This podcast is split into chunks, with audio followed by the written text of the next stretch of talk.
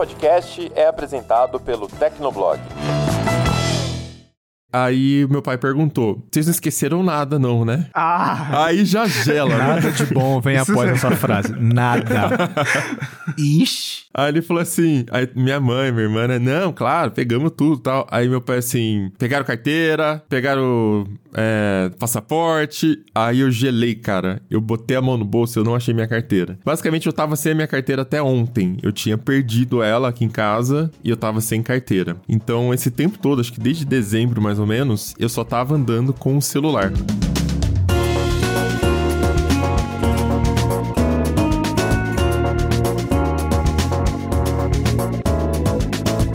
Ouvinte! Seja bem-vindo! Está começando mais um episódio do Tecnocast. Eu sou o Thiago Mobilon. Eu sou o Paulo Riga. Eu sou o Lucas Braga. E eu sou Josué de Oliveira. Você que gosta de usar o Pix ou as carteiras digitais para pagar suas compras, agora vai ter mais uma opção. Isso porque o WhatsApp Pay foi autorizado a funcionar no Brasil para pagamentos a empresas. No episódio de hoje, a gente pega esse gancho para falar sobre a digitalização dos meios de pagamento. Não esquece de dar cinco estrelinhas pro Tecnocast no Spotify, Apple Podcasts ou no seu app preferido e aguenta aí que a gente já começa.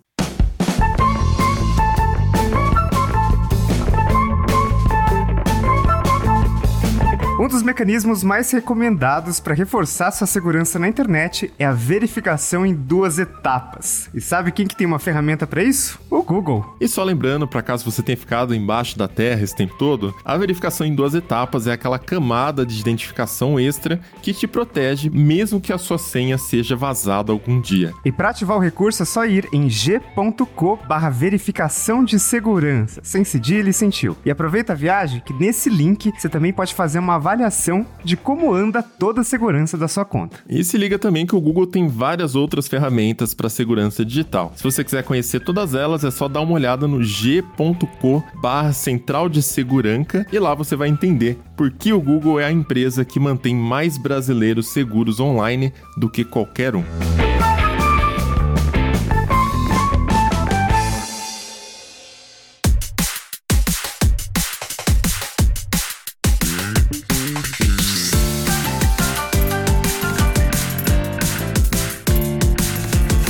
Nas últimas duas semanas a gente teve algumas notícias aí é, no mercado de tecnologia barra finanças envolvendo questões de pagamentos. A primeira dela foi o WhatsApp Pay, que o Banco Central liberou o recurso de pagamentos no último dia 3 também para empresas, né? Então antes era chamado de envio de dinheiro para você mandar para o seu amigo depois de um churrasco, sei lá do que. E agora os estabelecimentos comerciais também podem utilizar o WhatsApp Pay. E a segunda foi o Banco Central começando seus testes ali também com o Real Digital. Mas levantou aqui uma série de questões, né, aqui no time do Tecnocast sobre o futuro dos meios de pagamento, né, ou, ou o que a gente achava que seria o futuro. Tem bastante coisa sendo implementada, né, ultimamente com relação a, a pagamentos. Tem metrô aceitando o pagamento por aproximação também. E a gente queria meio que falar como é que tá no momento, né? Vocês estão testando essas soluções novas aí? Muda alguma coisa na nossa vida é isso? Olha, eu tô vendo tanta novidade que eu acho que eu tô meio desesperado de ter tantas opções, sabe? Antes parece que a gente tinha poucas coisas, poucas opções, e as poucas opções parece que eram meio complicadas, sabe? Eram, eram, eram feitas para você não gastar tanto dinheiro, e agora parece que você tem muitas opções para gastar dinheiro. Parece que veio, veio tudo, tá vindo tudo de uma vez, assim. E parece que você tem várias opções para fazer a mesma coisa, sendo que talvez uma tecnologia já tenha se popularizado. Tipo, isso do pagamento, né, no WhatsApp Pay, porque antes o WhatsApp Pay você conseguia, tipo, de boas enviar um real pra uma pessoa, né? Todo mundo fez isso pra testar a droga do WhatsApp Pay. Só que o WhatsApp Pay, ele é inspirado no WeChat Pay que é usado em pagamento. Você vai num restaurante, você pode pagar com WeChat Pay, né? Na China, não no, não no Ocidente. E isso estava bloqueado, né? O Banco Central não permitiu na hora e tal, e beleza, agora aprovou, agora vai poder, né? Tem, tem um prazo ali de 30 dias, mas vai poder. Mas sei lá, eu, o Apple Pay funciona muito bem já, né? O pagamento por aproximação já se popularizou. Uh, eu acho que tinha lá no começo, era muito difícil você ter. Você tinha que, às vezes, ensinar a pessoa, o lojista, a fazer o pagamento por aproximação e hoje é uma coisa muito natural. Então, me parece que é uma opção com mais fricção. O WhatsApp Pay é pior ainda, né? Que você tem que cadastrar um cartão de débito. É muito estranho, né? Cadastrar um cartão de débito no, no aplicativo para usar. Agora vai poder o de crédito também, né? Mas até então tinha essa questão do, do cartão de débito. Então, até por isso, não pegou aqui entre os meus amigos, quando a gente faz alguma coisa tal. O pessoal sempre me manda no dia seguinte, ah, me faz o Pix. E o Pix tem uma fricção que é descobrir para onde, né? Tipo, qual é, um e-mail, é um celular, é um CPF. Qual é a chave certa, né? De qual pessoa. E, a, é, e aí, às vezes, a pessoa vai te mandar, ela manda tudo na mesma mensagem. Segue abaixo o meu Pix e o, um CNPJ, sei lá, na mesma mensagem. Você não consegue copiar do WhatsApp só o CNPJ e colar no aplicativo do banco, né? Aí você tem que ficar olhando a tela e digitando na mão. Então, acho que a única reclamação que eu tenho do Pix, porque realmente não tenho o que reclamar, né? É essa parte aí da chave, que teoricamente o WhatsApp resolve, mas aí a fricção é anterior. Você tem que cadastrar os cartões no, na carteira da meta. É, isso é curioso, né? Porque realmente, quando a gente para pra pensar, quando você tá conversando com alguém, ainda mais num aplicativo tão popular quanto o WhatsApp, faz todo sentido você pensar: ah, então eu vou colocar um meio de pagamento aqui, porque a pessoa não vai precisar sair daqui. Ela vai clicar no botão, seja lá como for, e já efetua o pagamento naquele mesmo local. Então tem tudo para se tornar um meio muito popular de pagamentos. Mesmo assim, tudo bem agora que a gente vai poder ter é, pagamentos para instituições, né, para pessoas jurídicas. Mas mesmo antes já tinha essa coisa do envio de dinheiro e sei lá, eu nunca utilizei, nunca conheci ninguém que tenha me pedido dessa forma. O, o Pix realmente é, é meio dominante aí para isso. Então, realmente parece haver essa dificuldade do WhatsApp Pay conseguir convencer as pessoas de que ele de fato é útil, que ele de fato é um meio mais indicado, assim, porque ele vai ter menos fricção de fato. E essa coisa da fricção inicial de cadastrar o cartão, é, eu fico pensando assim, o Pix lá no início também não teve alguma fricção na hora de você criar chaves e tudo mais, tipo, também não foi uma coisa imediata, é, tipo, não foi de uma hora para outra, demorou um pouquinho ali para mudar essa chave e beleza, agora tem essa chave aqui, ou esse conjunto de chaves que diz respeito a mim e eu vou usá-los. E depois que isso pegou, foi embora. Ninguém, ninguém mais questionou, ninguém mais achou chato usar o Pix. Mas sei lá, no, no WhatsApp Pay ainda parece haver essa, essa barreira inicial que, tipo, não dá para passar, né? Tipo, a gente, a gente para aí e não consegue perceber que, tá, lá na frente vai ser mais fácil, eu não vou mais pensar nisso, né? Mas eu acho que o Pix, ele foi, tipo assim, o salto do ganho versus a fricção foi gigantesco, né? Antes a gente tinha que fazer DOC, TED. Lembra disso? Que você tem que esperar um dia pra transferir o dinheiro? Eu não sei nem como é que se escreve isso, brother.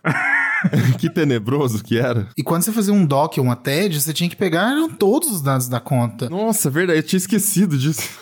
É, era agência, o número da conta, número do banco, CPF, nome. E sem contar que assim, DOC caía só no dia seguinte. TED era quase instantâneo. Mas aí, tipo, pô, preciso transferir dinheiro para essa pessoa. Vou fazer uma TED para cair logo. Putz, são seis da tarde. Já passou do horário do TED, não posso mais fazer. Hoje eu posso, sei lá, três da madrugada fazer um Pix, né? Apesar de a gente ainda ter tido problemas no começo ali, no final das contas, a maioria das pessoas cadastrou ali o celular e o CPF, né? Essas são as chaves Pix mais valiosas, assim, né? E celular é muito comum hoje por causa do WhatsApp, então você provavelmente tem o celular dessa pessoa que você vai transferir. E CPF pode ser, sei lá, um, uma coisa mais segura ali, mas que, por exemplo, pode ser útil para lojas para identificar quem que pagou né? Então, ainda assim, eu, eu achei o Pix muito genial, assim. E apesar dessa fricção no começo, teve muita propaganda e tem muitas vantagens, né? Tipo, você tem um, código que identifica a pessoa ali e é de graça de pessoa física para pessoa física. Tipo, sempre é de graça, né? Então, não tem nem que pagar o pacote de serviços, porque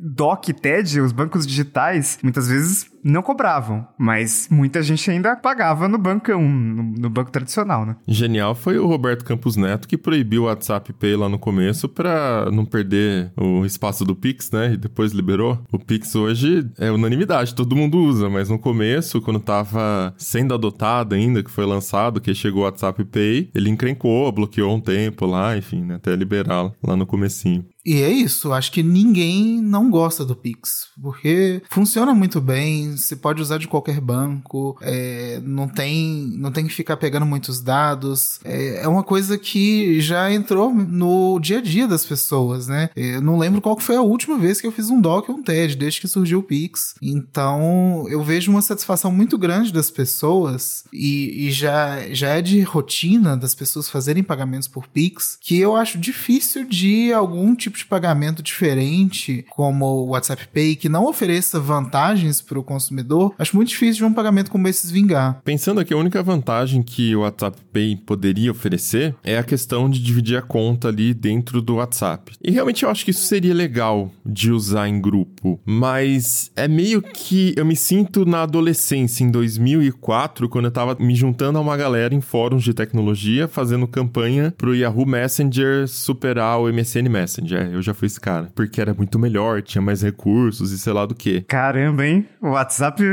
versus Nossa. Telegram, década de 2000. Isso, isso era o É, Thiago isso. Movilon. Todo mundo tem um passado negro. Thiago Mobilon era o cara que era o fanboy do, do Telegram da época, né? O Telegram dos anos de 2004. Pelo menos eu, eu não era fanboy do AIM, né? Aí já eram drogas mais pesadas. Aí seria realmente o cúmulo. Eu tava pensando aqui, cara, que talvez. De novo, nunca usei o WhatsApp Pay, nunca vi motivos pra isso. Mas agora, talvez, eu, eu costumo pedir, sei lá, pizza, pedir comida de restaurantes e, enfim, de restaurantes aqui perto da minha casa e tal. E quando é esse o caso, eu sempre uso o Pix, é, que é o mais fácil, né? Que aí eu já faço pedido e já faço pagamento rápido, não precisa vir o, o motoboy com maquininha e tal, a gente economiza tempo. Então, o Pix é o que costuma funcionar para esse tipo de transação. E também, obviamente, para passar dinheiro para amigos, pagar alguma coisinha que eu fiquei devendo, etc, de pessoa para pessoa. Mas se tivesse algum contexto em que eu fosse usar o WhatsApp Pay, eu acho que seria nessa coisa de pagar por algum é, alguma comida que eu pedi, alguma coisa perto de casa. Aí eu consigo ver uma praticidade interessante, porque seria rápido, seria ali no mesmo lugar, você já tá falando com o estabelecimento, você já tá na conversa ali rolando, já te passou o preço, você não precisa é, mudar de tela, mudar de aplicativo, ficar copiando o número da chave, que é essa coisa meio, meio chata, né? Então, se eu tenho uma aplicação que eu consigo ver realmente um uso interessante pro WhatsApp Pay, seria nesses momentos, assim. Eu acho que eu poderia até fazer uma tentativa no futuro Talvez. Então, nesse caso de, ah, você já tá, você vai pedir uma pizza, e aí você tem, você pede não por um aplicativo de delivery, mas pelo próprio WhatsApp, né, por exemplo. Beleza, você paga ali a- a- o seu pedido direto pelo WhatsApp e parece natural. Só que parece que para outros casos, isso o, o WhatsApp Pay, ele fica com essa cara meio de intermediário que não precisaria existir. E aí tem todas as limitações de um intermediário, porque beleza, você vai transferir dinheiro para alguém. O que, que as pessoas usam hoje geralmente? O Pix. Beleza. Para você fazer o Pix, você abre o aplicativo do seu banco e o aplicativo do seu banco, ele vai te mostrar um monte de informações. Vai te mostrar o saldo que você tem, vai te mostrar as últimas transações e você sabe que não tem ninguém no meio do caminho. É você, banco e o banco da pessoa e acabou, né? Tipo, chega o dinheiro ali. E quando eu faço isso por algo tipo WhatsApp Pay, primeiro que até então, para envio de dinheiro entre pessoas, você usava um cartão de débito, né? Já é meio contraintuitivo você enviar dinheiro por um cartão de débito, mas principalmente receber.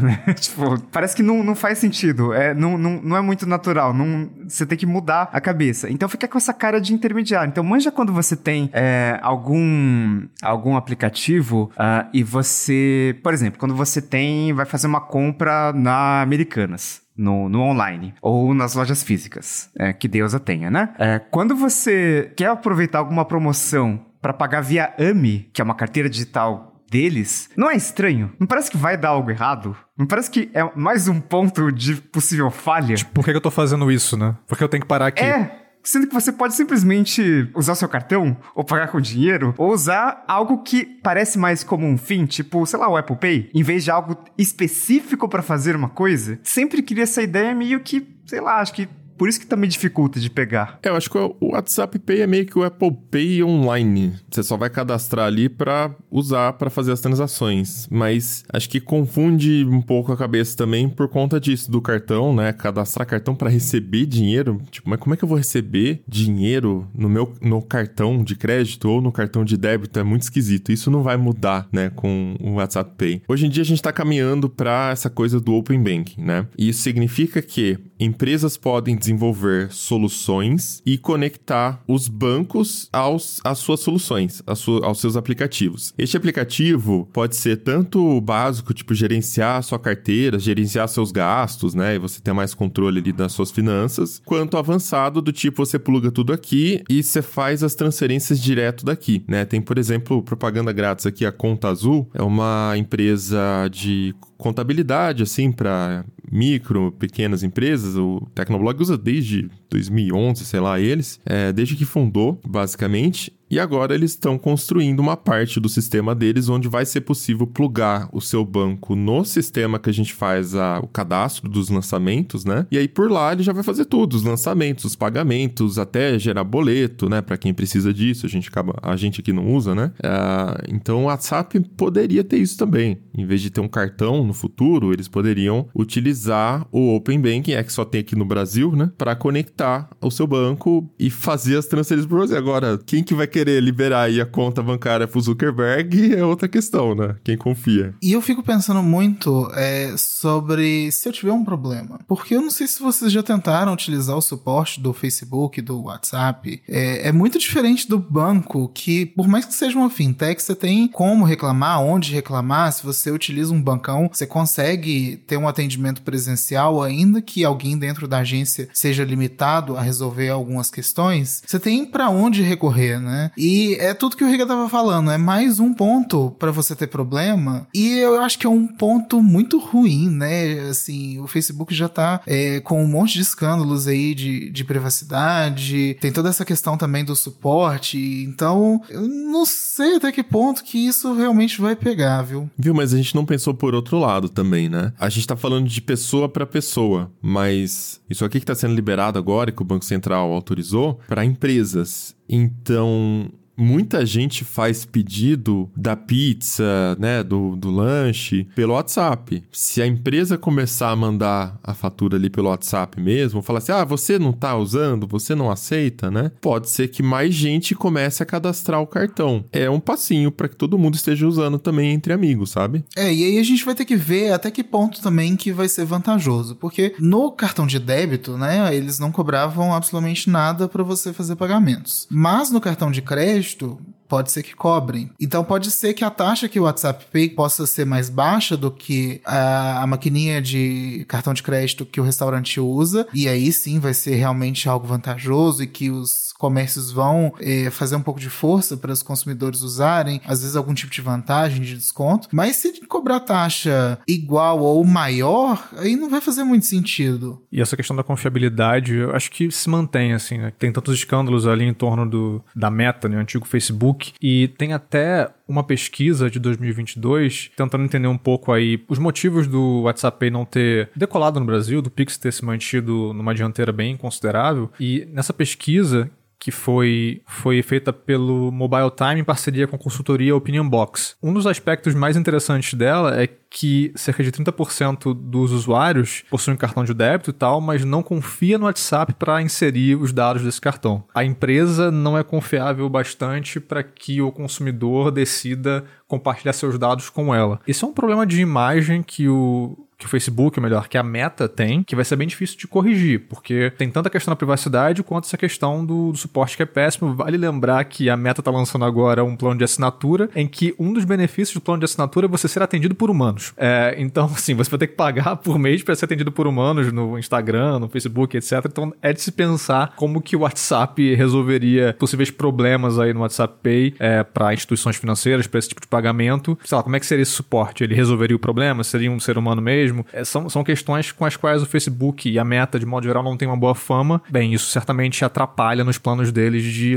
se popularizarem nessa, nessa cadeia de pagamentos. Né? Ou talvez aconteça o, com o WhatsApp Pay o que acontece hoje com é, adquirentes, por exemplo, né? Então você tem estabelecimentos que tem lá a maquininha da Cielo. Ou se você faz compra online, você tem um gateway, né? Que é uma adquirente que vai operar. Uma Cielo, uma rede, uma GetNet, etc. Quando você tem um problema é, depois que você pagou, é, ou depois que pagaram com o seu cartão, o que, que você faz? Você contesta a compra por seu banco. E aí o banco, ele faz esse processo, por exemplo, de chargeback. Então, ah, esse cliente não reconheceu essa compra, a gente precisa investigar, então abre um caso para investigar aquele pagamento para ver se ele foi fraudulento, se alguém usou o número indevidamente ou se o, o cliente pagou e o estabelecimento não entregou e tal. E aí tem todo esse processo aí no meio do caminho. A partir do momento em que o estabelecimento é, tem muitos problemas, começa a gerar um alerta vermelho ali. Então, o estabelecimento pode ter mais problemas com chargeback. Isso, todo estabelecimento que aceita cartão de crédito pode, pode acontecer, sabe? Tem, tem fraude de chargeback também. Então, o WhatsApp teria que lidar com isso, porém, cliente ele lidar, continuaria lidando com o banco, sabe?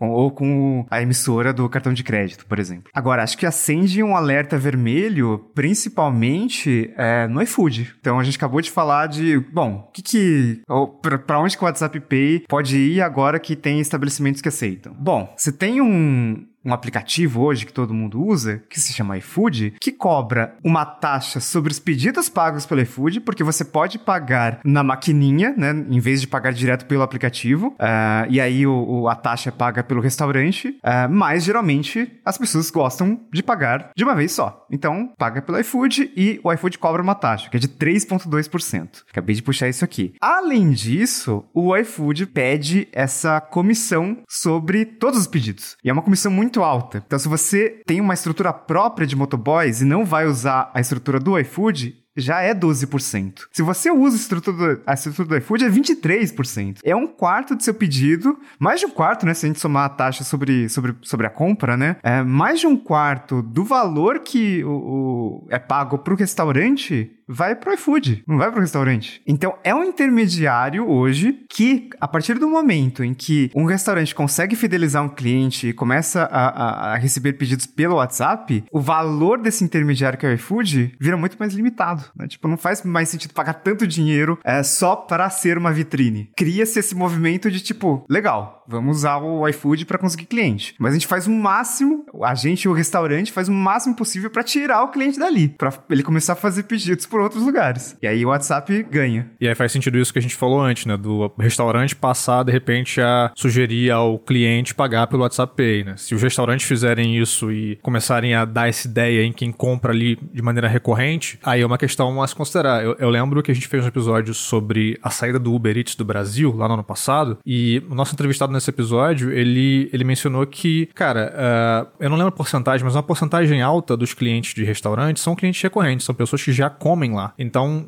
se esses clientes que já são recorrentes passarem a fazer pagamentos recorrentes por uma outra fonte, no caso o WhatsApp Pay, aí é uma briga interessante de se ver. E de repente o iFood é atingido de um modo que a gente não poderia prever antes, né? Eu acho que a maior facilidade que esses aplicativos oferecem é a do marketplace, né? E aí, dentro do marketplace, eles embutem vários recursos que, tipo assim, se eu quiser vender brownie, eu vendo brownie. É isso, eu não preciso saber mais nada, só vender brownie. Eles gerenciam o pagamento, eles gerenciam a entrega, eles gerenciam tudo pro lojista. E o preço é alto por isso. Eles cobram, como o Riga falou, um quarto ali só da, da taxa da, da venda, né? Fora do processamento do pagamento. E é o que está acontecendo hoje na maioria dos marketplaces também. Um enjoei da vida, se eu não me engano, também. Aliás, a última vez que eu vi tava isso, mas já faz alguns anos 25%. O Mercado Livre também, a última vez que eu vi, subiu bastante a, a, as taxas ali. E o Mercado Livre hoje também gerencia toda a parte da, da entrega com o Mercado Envios, de pagamentos com o Mercado Pago. Ele também gerencia gerencia o risco, né, de o vendedor não te mandar o produto ou do comprador, é, quando era em dinheiro, por exemplo, tentar dar algum golpe ali, não sei. É meio que isso que eles estão vendendo. Eles não estão vendendo, não é só a solução de pagamentos. Você está meio que pagando pela facilidade de todo o resto e porque eles seguram os usuários. Os usuários são deles ali. Eu acho um pouco difícil o WhatsApp Pay é, substituir isso, mas eu acho que sim, para casos do tipo clientes recorrentes, como uh, meus pais, por exemplo, tem uma pizzaria na esquina da casa deles que eles pedem a pizza lá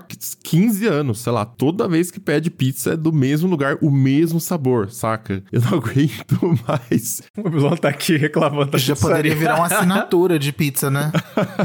é, então é o mesmo gosto, não aguento mais, cara. Paz do Mobilon, por favor, peçam outros sabores, experimentem outras pizzarias. Por favor. Todo, todo esse podcast, esse episódio, na verdade, é um apelo para isso, tá? Isso aqui é uma só uma desculpa para novas pizzas entrarem nessa casa. É um problema sério, a gente precisa resolver isso, sabe? Mas o, o é importante lembrar que o WhatsApp tá mexendo seus pauzinhos, porque tem um recurso que inclusive foi desenvolvido no Brasil, por engenheiros uh, do, do, da Meta no Brasil, que é o tal do guia de negócios. Se não me engano, é esse negócio é um guia mas basicamente você tem um tipo de marketplace que não é tão organizado e dedicado para restaurantes, mas você tem um guia de estabelecimentos que você pode encontrar é, que estão perto de você. Então você não precisa saber de antemão o WhatsApp de um restaurante, por exemplo. Você pode acessar um guia e aí você. Ah, quero encontrar as pizzarias aqui perto da, da minha região. Beleza, você vai lá. O WhatsApp Business já permite que as pessoas coloquem um catálogo, né? Então você poderia colocar os sabores de pizza ali e facilita porque agora você teria o pagamento. Então, não é um marketplace tão direcionado e, e tão, sei lá, você vai comprar alguma coisa, é natural você pensar numa Amazon, no Mercado Livre. Você vai pedir comida, é natural você pensar no iFood. É, então, o WhatsApp, ele, ele fica uma coisa meio genérica, mas ainda assim vai impactar alguma coisa. É um primeiro passo e, assim,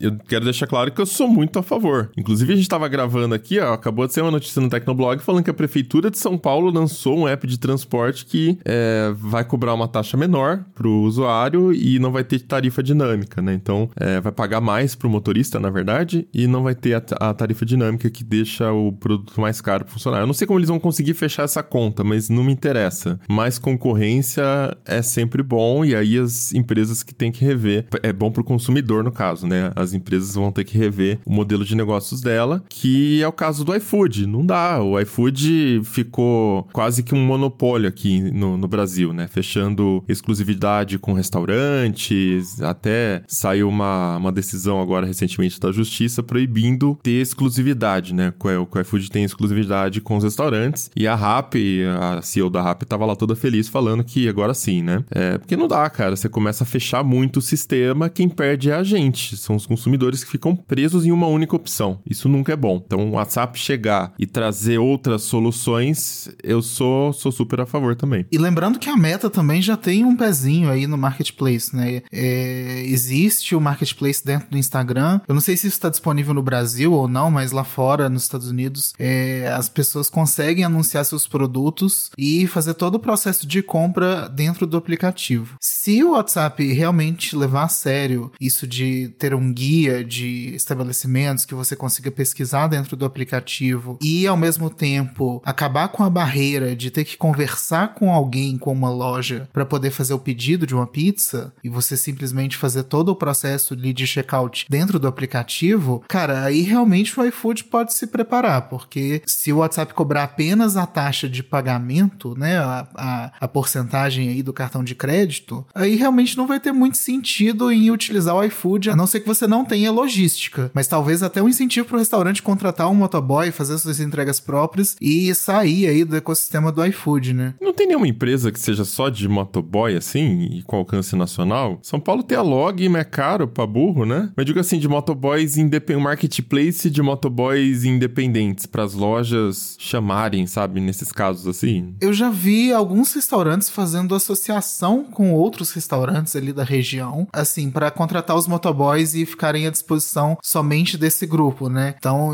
você divide o custo do motoboy com outras empresas. Talvez seja esse também o caminho.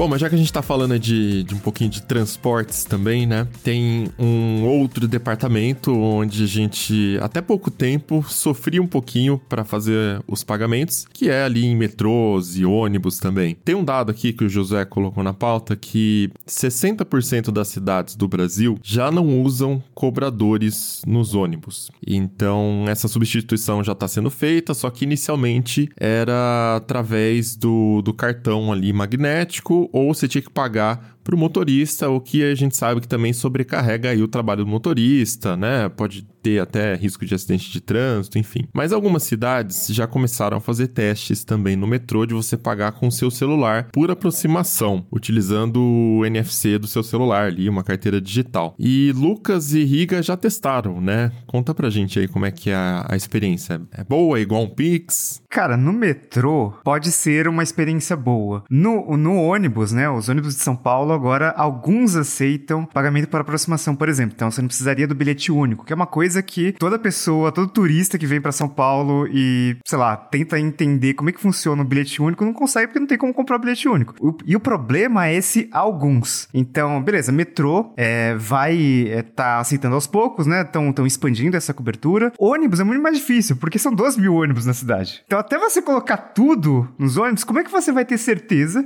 que o ônibus que você vai pegar naquele dia vai aceitar pagamento por aproximação. Então, esse é o problema. Você tem que andar com cartão no bolso sempre. É, então, tipo, é, é, manja quando no começo do, do Apple Pay e Google Pay no Brasil, que beleza, eu posso pagar com o celular, mas eu não tenho certeza se eu vou conseguir fa fazer isso, sabe? Talvez eu ainda tenha que usar o cartão com chip. E, e no transporte público, é meio que isso, pelo menos em São Paulo. Agora, em outras cidades, tipo, uh, no Rio de Janeiro, né? É, Rio de Janeiro, metrô do Rio de Janeiro, todo mundo reclama do próprio transporte público da sua cidade, tá? Mas como turista, no Rio de Janeiro, era muito cômodo para mim usar o Apple Pay, o Apple Watch, né? Tipo, aproxima o Apple Watch do, da catraca do metrô e pronto, acabou. Entrei na estação e eu tinha certeza que ia funcionar. E no metrô você tem menos estações, né? Tipo, do que 12 mil ônibus, por exemplo. Então você tem uma certeza muito grande de que, pô, vai funcionar. Mesma coisa, sei lá, em Nova York. Nova York tinha até um incentivo. A primeira vez que você paga, é, não sei se ainda tá rolando essa promoção, mas em, na, nas vezes que eu fui, tava lá. Primeira vez que você paga um cartão novo por aproximação, a tarifa é menor, é um dólar, em vez de 2,50 75. Então, tem um incentivo para fazer isso porque é mais prático, né? Então, é, é, eu acho que o problema, às vezes, é a incerteza, né? Tipo, a incerteza é a fricção. Eu usei bastante o pagamento por aproximação quando eu fiz uma viagem para Londres, agora no meio do ano passado. E foi fantástico justamente por esse motivo que o Riga falou. Eu não precisava entender como funciona o sistema de pagamento. Claro que, assim, quando você vai viajar, você procura mais ou menos como funciona o sistema de transporte. Eu entrei em contato com um amigo que mora em Londres e ele falou, cara, Lucas, esquece, usa aproximação. E você pode usar tanto o celular com o Apple Pay ou o próprio cartão também que está habilitado é, para aproximação. Então, se você não tem acesso à carteira digital, você também pode usar. É só usar o mesmo cartão que você paga na maquininha. E era fantástico. Em Londres, é, todos os metrôs e todos os ônibus você consegue pagar usando o cartão de crédito. É, eu usei com o Apple Watch também. Dá para usar com, com celular, com Google Pay, com o Samsung Pay. O sistema do Apple Pay é muito legal porque você pode usar mesmo se o telefone ou o relógio não tenha bateria, é, porque ele funciona lá naquele modo de trânsito. É, e foi fantástico, porque eu não precisei ficar procurando, recarregando cartão. É, eles têm lá o Oyster, que é o cartão, mas não faz mais sentido você usar. Se você tem um cartão de crédito ali disponível, era muito fácil. E em Londres eu achei muito legal também que funcionava o que a gente chamaria de integração, né? Você tem um limite máximo de quanto você é cobrado é, ao passar o cartão. Se, você ultrapassou 12 libras, você vai pagar apenas 12 libras. Não importa se você pegou é, 6, 10, 12 ônibus diferentes. Então, isso é uma coisa também que o Brasil precisa evoluir um pouco. Porque nos sistemas daqui, pelo menos nos ônibus de São Paulo, não existe ainda a integração com o pagamento com cartão de crédito por aproximação. Mas aí como é que funciona? Porque quando você vai pagar com cartão com contato na loja, no, no, no bar, no mercado, é, nem sempre é instantâneo, né? Você coloca o, o, o celular ali, às vezes fica pensando, falhou, vai de novo. Não, não... Tem algumas maquininhas que você até assusta, que você tá chegando com o celular perto, ela já, já foi, já cobrou, né? Mas tem outras que você fica ali, pá, bota e, e não vai. E aí eu fiquei imaginando o metrô de São Paulo ali na Sé, né? Tipo, 5, 6 horas da tarde, ou 7 da manhã, 8 da manhã, e você com o celular ali, pê, pê, o negócio não tá cobrando, né? Teve até um usuário lá na comunidade que postou um videozinho dele tentando passar numa das estações que estão fazendo teste com NFC все no metrô de São Paulo e não funcionava. Então, tipo, não rolava. Então, e aí, é rápido a, a, cobrança, geralmente? No de Londres é bem instantâneo. É, é, você via as pessoas utilizando o Oyster, é o mesmo tempo de aprovação também para um cartão de crédito. Mesmo no ônibus, por exemplo, que não está conectado aí numa internet fixa, ele usa lá o sinal de 4G, funciona normal, não, se você tem a fila ali das pessoas, não é algo que atrapalha, funciona muito bem por lá. Não sei como fica por aqui. Eu acho que a gente teve muitos avanços no sistema de pagamentos, até porque as pessoas passaram a usar mais aproximação e aproximação, para as pessoas gostarem de usar, tem que ser rápido, né? Então, vocês lembram que há não muitos anos é, você tinha é, aquelas máquinas que eram baseadas em linha telefônica, né? E você colocava seu cartão aí, com o chip, você digitava a senha, aí você confirmava ali. Aí a maquininha começava a discar, aí obtinha essa era conexão de escada, basicamente, né? Tipo, simplificando muito. Depois de alguns segundos, tipo 15 segundos, você tinha a autorização do pagamento, beleza, fechou a compra, tá? Mas demorava um pouquinho. No pagamento por aproximação hoje, é bem mais rápido. Então, ah, beleza. É, no, pensa no, no caso da estação Sé, que tem 100 mil passageiros por hora. Tanto que, o, tipo, um segundo a mais é muito valioso. Então, de fato, é, você vai ser um pouco mais lento o pagamento por aproximação. Mas acho que nem é o maior problema, sabe? Porque, até porque você tem, enfim, inúmeras questões de transporte público e que não são empresas de pagamento, então precisa fechar é, parceria com empresas de pagamento. E aí tem algumas linhas que são privatizadas e outras não, né? Que tem concessão e outras não. E aí tem problemas de tarifa e tudo mais. É, agora, mesmo com esse possível ponto de falha adicional é muito mais prático. Porque é aquela coisa, vai demorar um segundo a mais? Vai. Só que você vai demorar vários segundos a menos do que você ter que comprar um bilhete próprio para usar no trem no metrô. É, mas acho que o segundo a mais que demora ali não é uma questão de, tipo, assim, ah, eu gastei um segundo na minha vida. É uma questão de, tipo, você tá no meio da boiada, saca? É, porque metrô é isso, cara. É tipo um monte de gente, um encostado no outro, bora, bora, bora, todo mundo com pressa. São Paulo, inclusive, né? O Iga até brincou na, no outro episódio aqui, não fica do lado esquerdo da escada, porque o povo fica fica puto. Eu ficava puto, saca? Pô, tava sempre com pressa. então, catraca de, de metrô de São Paulo, quando falha o cartão, o povo já começa atrás, assim, bater na mão, bater o pé, tipo assim, você tá enrolando, saca? É, é meio correria. O pessoal é estressado.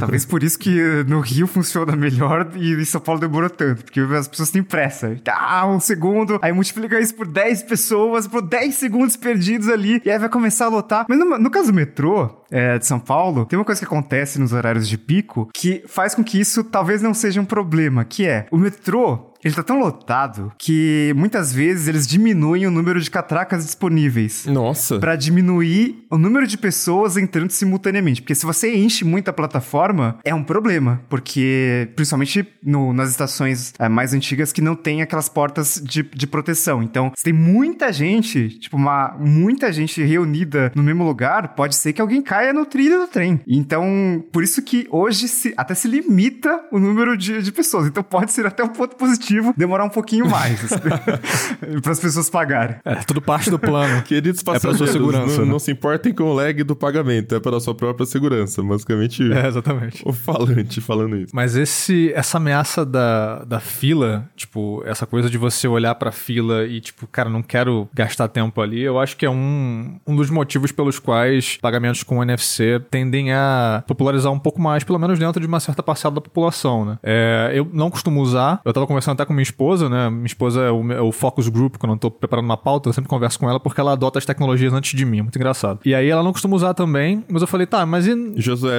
a gente precisa conversar depois desse episódio, tá?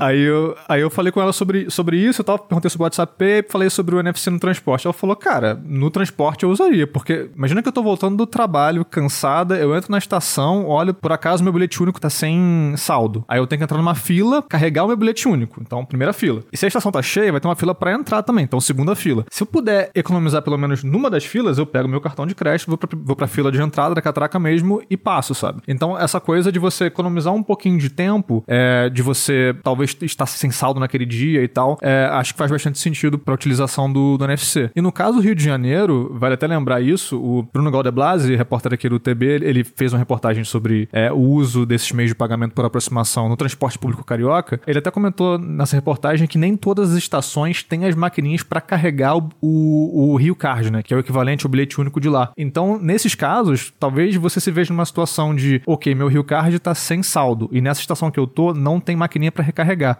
Cara, o que, que eu tenho aqui no meu bolso? Cartão de crédito? Beleza, é, é isso mesmo. Então, pelo menos, tem, é, tem esses caminhos que ajudam aí a, na, locomoção das pessoas, né? É, foi esse ponto até que o Lucas Blacioli falou ali na, na comunidade do TB, né? O José separou o comentário dele aqui, que ele achava que era perfumaria barata, uma coisa que não ia mudar nada, até que ele foi para Curitiba e andou pela cidade tocando com celular, com Apple Pay nas catracas. Ele até brincou que agora ele entende o motivo de todo mundo andar de ônibus lá de final de semana. Que é tão simples, né? Você não tem que se preocupar com cartão, com bilhete, que você só sai e no meio do caminho você decide o que você faz. É porque eu acho que é uma, é uma coisa mais de. Ele, ele não mora em Curitiba, né? Ele foi para lá e tal. Então é uma coisa que quem já mora numa cidade e usa o transporte público dessa cidade que mora, já se virou e se fodeu muito, na verdade, pra é, conseguir se virar bem. Então, ah, o pessoal de que mora em São Paulo ou na região metropolitana tem o tal do bilhete único ali. Mas para conseguir o bilhete único foi um problema. Precisou enviar documentos para um lugar, aí retirar esse bilhete único em um lugar específico e tudo mais. Um cartão de crédito por aproximação ou um cartão de débito, né, que é um pouco mais democrático, as pessoas talvez já tenham. Então elas não precisam correr atrás, elas, elas têm o dinheiro, elas já têm um meio para fazer esse pagamento e pronto, simplesmente usa. Então, é, por isso que a gente tá falando muito até como, como turista, assim. Porque é lógico que se a gente usar o nosso transporte público, a gente já sabe como funciona. Então, por mais que tenha alguns problemas pontuais, isso de, ah, é difícil recarregar e tal, a gente consegue se virar. Agora, se a gente tá numa cidade nova, numa cidade diferente, que a gente não mora, cara, comprar uma Metrocard em Nova York ou simplesmente usar um, um cartão de crédito que eu já tenho? Comprar o Oyster em Londres ou usar um cartão de crédito que eu já tenho? Mesma coisa no Rio. Então, é, é tipo, você.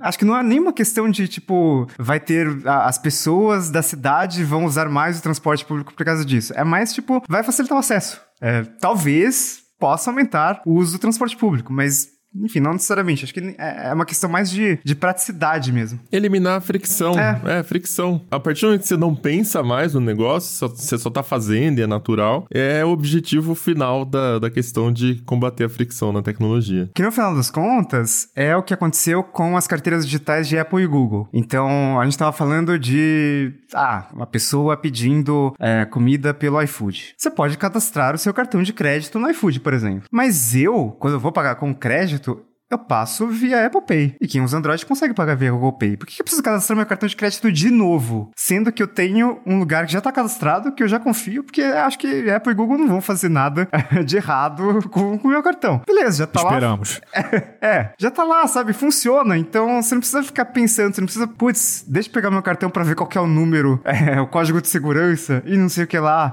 Então é a mesma coisa em transporte público. Uma vez que você já passou por todo o perrengue para conseguir o tal do cartão, específico do transporte, beleza. Mas, é, para novos usuários, é, fica muito mais fácil se a pessoa já tem. É, é, tranquilo, um cartão de crédito, cartão de débito por aproximação. Deixa eu falar, já que você está falando de perrengue, recentemente eu passei por uma experiência emocionante. Eu, eu viajei agora em janeiro, né? Viajei para Los Angeles. E quando a gente estava no meio do caminho, eu sou de americana, então tava a família inteira dentro do carro, saímos daqui, como sempre, né? Quase no limite ali para chegar no aeroporto com antecedência. É, a gente tava já no meio do caminho entre Americana e Guarulhos, que dá umas duas horas quase de viagem, depender do, do trânsito ali de São Paulo. Aí meu pai perguntou: vocês não esqueceram nada, não, né? Ah! Aí já gela, né? Nada de bom vem após essa frase. Nada.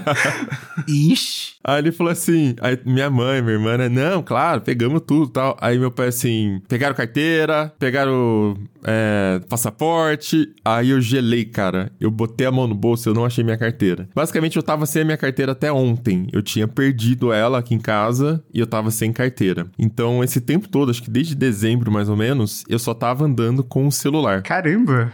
Nossa. O meu cartão no celular e, o, e a carteira de motorista no celular. Só que eu tava indo pros Estados Unidos, saca? E o passaporte em um bolso, o celular no outro, acabou, foi isso. E, mano, se eu chegar lá e, sei lá, por algum motivo o cartão não funcionar, apesar de eu já ter liberado, né? Acabou. Sei lá, vou ficar lá não vou fazer nada, né? O que, que eu vou fazer? Enfim, mas deu tudo certo, olha aí, foi uma experiência legal. Pediram minha identificação nos Estados Unidos também. Um dia lá fui lá no, na Target, comprei um packzinho de Bud Light para experimentar tal. Aí o cara pediu ID, né? Eu mostrei o documento digital. Ele só olhou assim, pegou a data, só para marcar a minha data de nascimento, não falou nada. E paguei com o contato. Tudo que eu fiz lá eu paguei no contato. Então, olha aí, já funciona, já dá certo, mas foi um pouco emocionante. Se fosse no Walmart, você não ia conseguir conseguir, porque lá nos Estados Unidos ainda existem algumas empresas que têm uma birra por aceitar pagamentos por NFC então, o Walmart, por exemplo, é um deles, e aí eles têm a própria carteira, que é o Walmart Pay, que você tem que baixar o aplicativo no celular e escanear um QR Code, e é muito mais difícil. Nossa, mais um aplicativo e QR Code. São duas coisas que eu não aguento mais na minha vida, tá ligado?